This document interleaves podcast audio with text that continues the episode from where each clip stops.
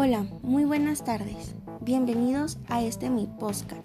Mi nombre es Karen Velázquez y el tema que les compartiré hoy es innovación en productos tradicionales. Espero y sea de su agrado. Una importante parte de la industria alimentaria produce alimentos tradicionales y su comercialización es apoyada por las pequeñas empresas, generando hasta un 70% de empleos en la industria alimentaria los cuales están localizados generalmente en las pequeñas y medianas empresas. Los alimentos tradicionales constituyen una parte importante de la cultura e identidad en la herencia gastronómica de cada uno de los países, además de que estos contribuyen al desarrollo, diversificación y sostenibilidad de distintas áreas rurales.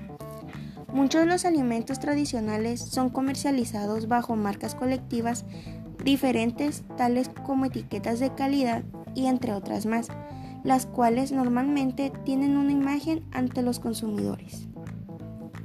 Muchísimas gracias y espero esta pequeña reseña haya sido de su agrado.